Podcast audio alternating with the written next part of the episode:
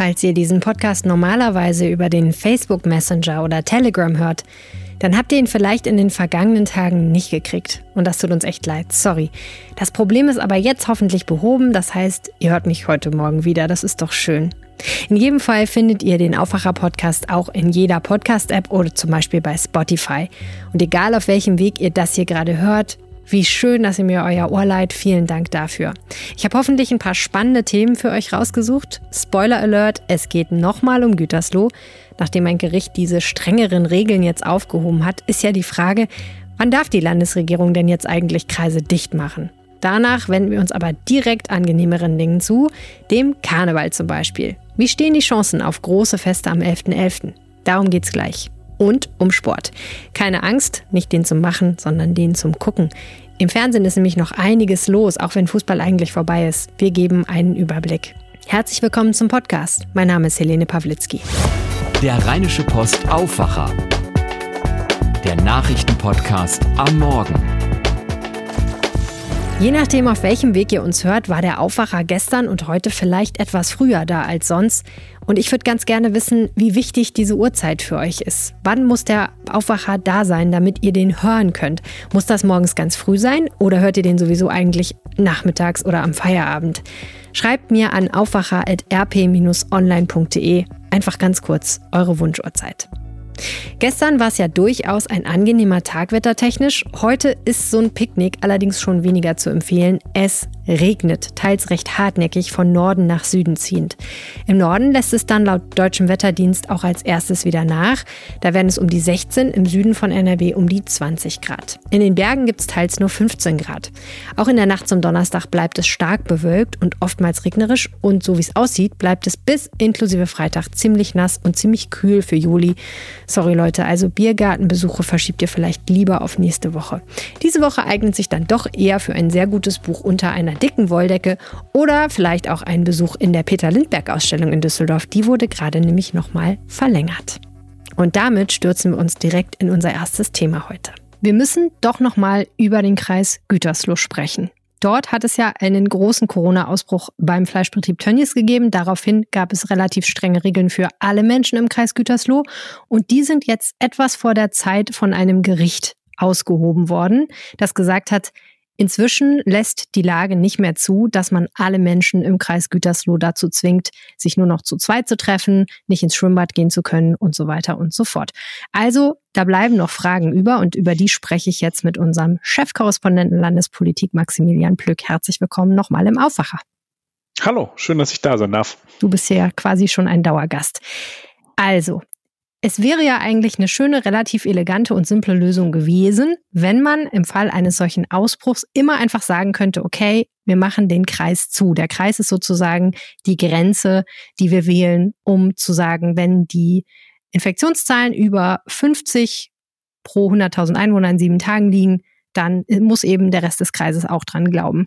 Jetzt zeigt dieses Gerichtsurteil, das geht manchmal und für eine gewisse Zeit, aber eben nicht immer, sondern es muss immer verhältnismäßig sein und sich daran orientieren, wie die Zahlen sich da tatsächlich entwickeln. Also so pauschal geht's nicht. Blöd, weil jetzt muss sich die Politik natürlich irgendwas Neues überlegen. Hast du da mal gehört, in welche Richtung es jetzt vielleicht gehen könnte? Also Details sind noch nicht bekannt, aber es äh, gibt hinter den Kulissen gibt es ähm, zwischen den äh, einzelnen Bundesländern gerade Verhandlungen, ähm, die geführt werden und auch die auch mit dem Bund geführt werden, dass man zu einer Lösung kommt, dass man sogenannte Hotspot-Regelungen hinbekommt. Es, ähm, da, das hat mir auch nochmal der äh, NRW-Gesundheitsminister bestätigt. Er hat gesagt, dass er auch mal gesagt hat, dass nicht alle deutschen Landkreise gleich behandelt werden können, weil es halt eben unterschiedliche äh, Konstellationen gibt. Es gibt Länder mit großen Landkreisen und solche mit deutlich kleineren. Und ähm, der Fall jetzt habe halt eben auch gezeigt, ähm, dass die die ähm, äh, von vom Bund und Ländern vereinbarte kreisbezogene Regelung einfach zu undifferenziert sei und jetzt müsste man halt eben zeitnah eine praktikable Lösung finden. Ähm, da müssen wir jetzt einfach schauen. Das wird in den kommenden Tagen werden sie äh, dort irgendetwas an den Start bringen müssen. Das, dazu zwingt sie alleine jetzt schon das Urteil, beziehungsweise es ist keine Urteil, aber die Entscheidung des Oberverwaltungsgerichtes in Münster. Ja, das Problem ist ja, es muss eine Lösung her, die irgendwie transparent ist, sodass man sie als Bürger verstehen kann und einfach auch weiß, was auf einen zukommt, ne? damit das nicht der Eindruck entsteht, dass da willkürlich entschieden wird, wer jetzt gerade unter strengeren Regeln leben muss und wer nicht. Genau. Genau, das wird die große Schwierigkeit und die große Herausforderung sein.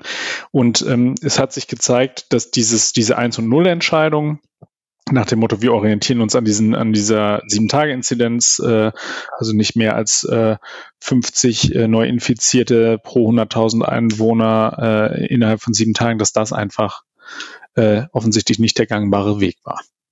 Kann dieses, diese Entscheidung des Gerichts denn jetzt noch Konsequenzen haben, wie zum Beispiel Schadenersatzforderungen gegen das Land NRW? Also wenn Unternehmen sagen, wir durften so und so viele Tage nicht aufmachen, das hat uns so und so viel Geld gekostet? Diese Gefahr besteht durchaus. Das ist, wir haben da mit einem Staatsrechtler darüber äh, gesprochen. Ähm, und ähm, Ulrich Battes hat unserer Redaktion gesagt, dass ähm, es durchaus sein kann, dass ein Anwalt eines betroffenen Betriebes in Gütersloh ähm, darauf pochen könnte, dass er äh, für entstandene Einbußen eben auch entschädigt wird. Das müssten aber dann im Einzelfall die Gerichte entscheiden. Ich habe mal versucht, äh, bei dem Unternehmen nachzufragen, das ja diesen Lockdown gekippt hat. Das ist äh, ein Tochterunternehmen der äh, Gauselmann-Gruppe, also der berühmten Spielhallenbetreiber mit der Sonne. Und ähm, die wollten sich dazu jetzt nicht konkret äußern. Also die, die haben äh, meine Anfrage unbeantwortet äh, gelassen.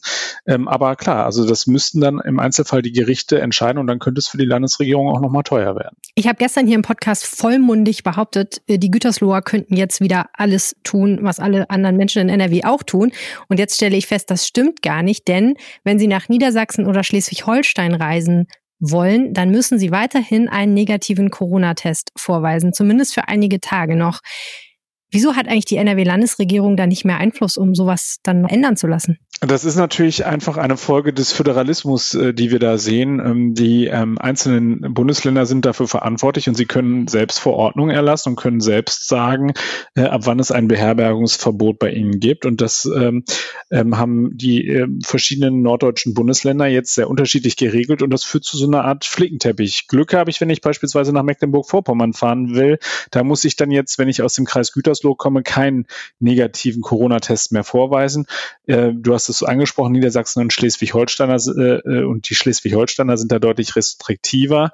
Ähm, das ist einfach äh, dem Föderalismus geschuldet und die Länder, es ist den Ländern überlassen, das so zu tun. Da war, hörte ich auch so eine gewisse äh, Ungeduld bei Herrn Laumann raus. Der hat Kaius ähm, Laumann, der Gesundheitsminister, genau. Der hat gesagt, äh, natürlich erwarte er, dass nunmehr auch alle Beherbergungsverbote in den Urlaubsorten für die Bürgerinnen und Bürger aus Gütersloh aufgehoben würden. Dem ist aber augenscheinlich nicht so. Vielen herzlichen Dank, Maximilian Plück. Gerne. Bis zum nächsten Mal. Corona in Nordrhein-Westfalen, das hat seinen Ausgang genommen, soweit wir wissen, am Veilchen-Dienstag in Gangelt im Kreis Heinsberg. Und zwar bei einer Karnevalssitzung. Umso erstaunter war ich ehrlich gesagt, als ich gestern eine Mail bekommen habe vom Düsseldorfer Komitee Karneval, das nämlich das Mottolied verkündet. Mit anderen Worten, offensichtlich will man sich dort jedenfalls nicht unbedingt vom Mottolied abhalten lassen. Die Frage ist aber doch noch, wie wird das jetzt eigentlich im Winter sein mit dem Karneval? Der 11.11. .11. kommt ja irgendwann bestimmt. Und darüber spreche ich jetzt mit Christian Albustin aus unserem NRW-Ressort. Christian, ich habe noch so im Ohr, wie Ministerpräsident Armin Laschet gesagt hat, Karneval, Straßenkarneval zumal, eng gedrängte Menschen, die nebeneinander feiern, sehr viel Alkohol trinken und sich durchaus mal anfassen. Das passt nicht so richtig in unsere Corona-Zeit. Was ist denn jetzt daraus geworden? Wird jetzt doch gefeiert? Das steht natürlich noch nicht fest. Kann ja auch keiner wissen. Ähm, aber der Bund Deutscher Karneval hat zumindest schon mal Stellung bezogen zu der Aussage von Armin Laschet ähm, und daran heftige Kritik geäußert. Ähm, mit der Begründung, dass man das jetzt alles noch nicht sagen könne und dass doch jede Stadt und jeder Karnevalsverein und jeder Ort für sich selbst planen können solle.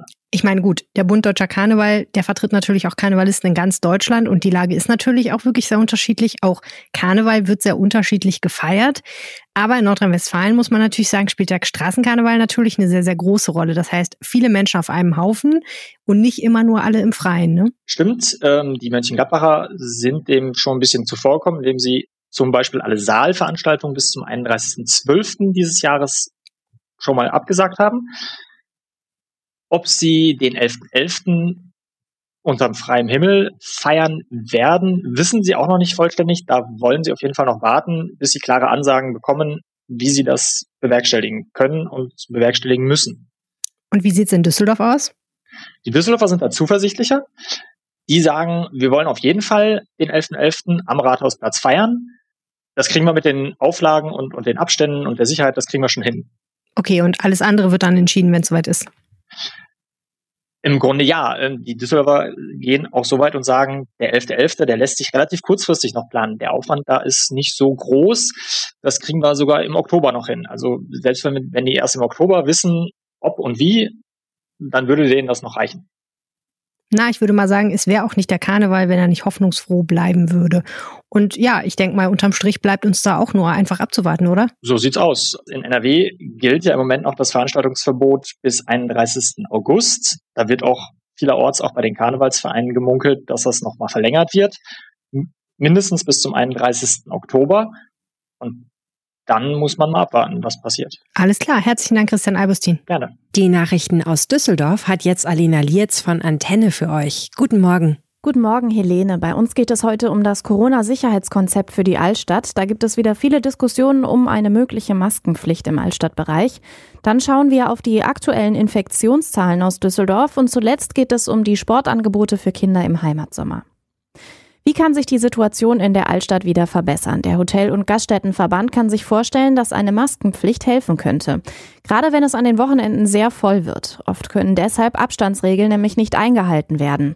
Polizei und Ordnungsamt mussten Teile der Altstadt wiederholt räumen. Thomas Kolaric, Geschäftsführer des Hotel- und Gaststättenverbandes NRW, hat den Vorschlag zur Maskenpflicht im Gespräch mit Antenne Düsseldorf konkretisiert. Das kann man ähm, an Wochenenden ab bestimmten Uhrzeiten machen. Das kann man auf Einzelanweisungen des Ordnungsdienstes oder der Polizei machen.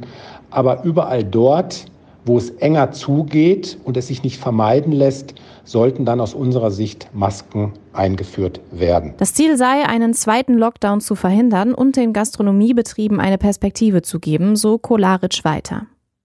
Unterdessen sind 15 weitere Düsseldorfer mit dem Coronavirus infiziert. Das zeigen die aktuellen Zahlen der Stadt.